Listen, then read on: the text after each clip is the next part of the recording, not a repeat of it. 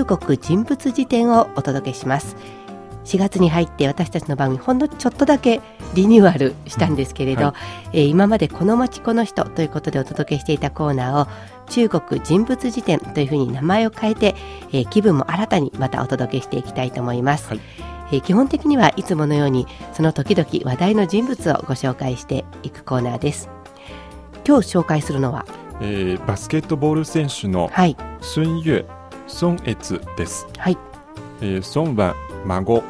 越は閲楽の越と書きます。はい、えー、この孫越さんどうして今回紹介するんでしょうか？そうですね。実はつい最近3月30日中国のプロバスケットボールリーグ CBA の2013から2014シーズンのファイナルの第6戦が行われて北京が新疆に勝って4勝2敗で優勝しました、はい、この孫越はその北京チームの一人でした、うん、実はこの孫悦選手はこの前アメリカの NBA でもチャンピオンを獲得したことがあるので世界で初めてアメリカ NBA と中国 CBA とも優勝した経験がある選手になりました。なるほど。北京チームにもいろんな人がいるんだけれど、はい、彼はアメリカと中国両方で優勝したわけですね。そうですね。どんな人なんでしょう？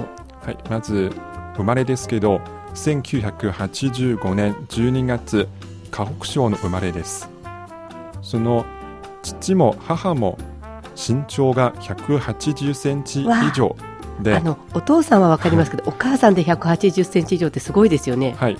ですので父はアマチュア母はプロのバスケットボール選手でした。なるほどね、はい、そして孫悦はそんな両親の遺伝子をうまく受け継いで9歳の時すで、うん、に身長が160センチくらいになりました。すごい。9歳で私よりすでに大きいんですね。そうですね。はい。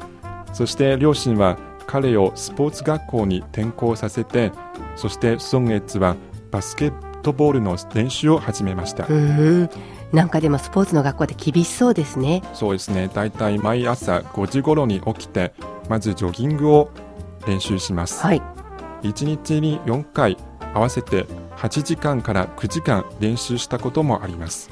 なんかあの学校の勉強や勤務時間より長いような練習時間ですね。長いですね、うん、そして体力づくりのために、えー、長距離走を練習しますが、えー、その練習終わるといつも立っていられなくなるほど疲れ切ることもあります。まあ朝5時からですからね、はい、でこれはまあ学校での生活ですけれどプロになるのはいつからですか？それは、えー、2000年北京のプロチーム北京オリンピアンズにスカウトされてこのチームに加入しました、うん、そして2002年から、えー、プロリーグの CBA でプレーを始めました。17歳でプロデビューってことですね。そうですね、えー、9歳でしたか？もうすでに160センチくらいということですから、えー、満を持してのデビューという感じもしますが、はい、あの最初のシーズンの成績はどうだったんでしょうか？はい、初シーズンは1試合平均得点は3.6、うん、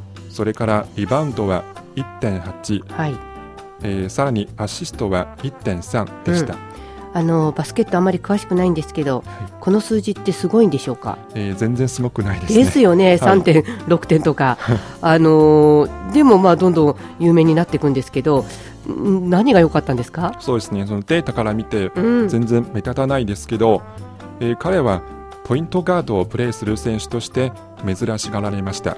でもポイントガードというポジションがあるんですから、はい、どうして珍しがられるんでしょうか、はい、そのポイントガードというのは普通身長の低い人がいつも担当するんですけど、まあ、低いと言っても私よりずっと高いと思いますけどね、はい、でもこのソンエツは身長205センチもあります、うん2メートル超えてるのにこのポイントガードをやるということで珍しがられたんですね。そうですね。ですのでその分スピードがあって冷静な判断もできてドリブルも上手だと言われていますね。それからソンエツは2003年まず国家ユース代表に選ばれてそして2005年には国家代表に入りました、国家代表にも入った彼がどうしてアメリカに行くことになったんですか？そうですね。実は2005年孫悦が所属する北京オリンピアンズというチームは、はい、中国国内リーグの CBA とはちょっと揉め事があってうん、っそして CBA での登録禁止という処罰を受けました。てことは彼も彼が活躍する場がなくなっちゃったっていうような感じでしょうか？そうですね。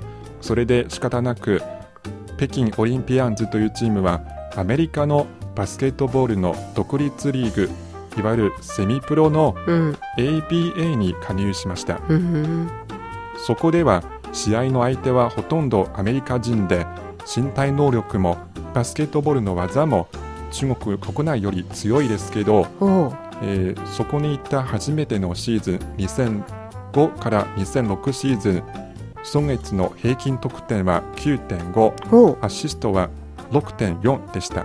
なんか彼がデビューした初初シーズンが平均得点確か3.6だったので、はい3倍近く跳ね上がってますから結構活躍したってことですね。そうですね。翌シーズンはどうですか？はい翌シーズンさらに成長してはい、平均得点13.5うん、アシスト10.5おう。それからリバウンドも6.0ありました、へえ、えーそういうデータを持ってうん、孫月はこのシーズンのオールスターとファーストチームに選出されてこれは中国人としては初めてでした。なるほどね、はい。でもまあまだ ABA っていうんですか？セミプロのリーグですよね、そうですね。どの辺から NBA に行くようになったんでしょうか、はい。それは2007年。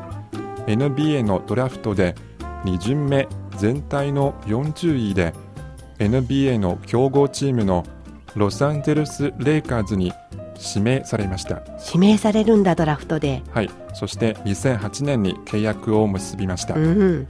孫悦は中国人としては5人目の NBA 選手になりました、うん。うんまああのセミプロの ABA で活躍したわけですから NBA からもドラフトがかかったということですけど入ってからどうだったんですか、はい、ちょっとやはりチーム内の競争も激しくてうん、それからそのロサンゼルス・レイカーズの戦術になれるのに時間がかかってうん、孫悦はあまり試合に出場することはありませんでした。なるほどね。まあやっぱりアメリカのバスケットってレベルが高いってことですね。高いですね。うん、でも、えーロサンゼルス・レイカーズはこのシーズン2008から2009年のシーズンのチャンピオンになりました。うんうん。ってことはその時チームにいたわけですから彼もチャンピオンの一人っていう感じですね。はい、でも残念ながら、はい。2009年やはりロサンゼルス・レイカーズに解約されて、うん。そして孫悦は NBA の他のチームでもしばらくプレーしましたが認められずまた解約されました、うん。そして孫悦はもともとの所属チーム北京オリンピアンズに戻りました。なるほどね。なかなかやっぱりアメリカのバスケットのこうレベルは高いっていうことなんでしょうかね。はいでまた中国に戻ってくるんですね。そうですね、えー昨年2013年夏 CBA の北京ダックスというチームに誘われて加入しましたなんか美味しそうなチーム名ですね。実はこの北京ダックスはここ23年結構強豪チームで、えーチームの中には NBA の元スター選手のステフォン・マーブリーがいてうん2011から2012シーズンこのチームをチャンピオンに引っ張っていきました。そして孫月が来てうん。このステフォン・マーブリーの良いパートナーとなりました。はい。そして？今シーズンの特にファイナルでは平均14得点を取ってうん。優勝には大きな貢献をしました、すごいですね。はい。中国に戻って優勝って、はい、あのなかなかアメリカの NBA と違って中国のバスケットボールリーグ CBA って日本の方知ってる方も少ないかもしれないんですけど、チームはどのくらいあるんですか？まあ、大体10余りありますね。でいろいろさっきから北京ダックスとかいろいろ北京なんとかとかはい。新疆とか出ているように、都市とか地域別なんですね。そうですね。地名がついてて各地域にありますね。なるほど、はい。さて今日紹介した孫悦はアメリカの NBA でも優勝したチームにいて中国の CBA でも優勝したチームにいるという、えー世界で初めて両方を経験した選手なんですけど、はい。来シーズンはどんな感じなんですか？そうですね、まあ、今シーズン終わったばかりですけど、うん、今からすでに多くのチームからオファーが来ているようですごく人気ですね。はい。ちょっと注目したいところですね、はい。今回の中国人物辞典は孫悦をご紹介しました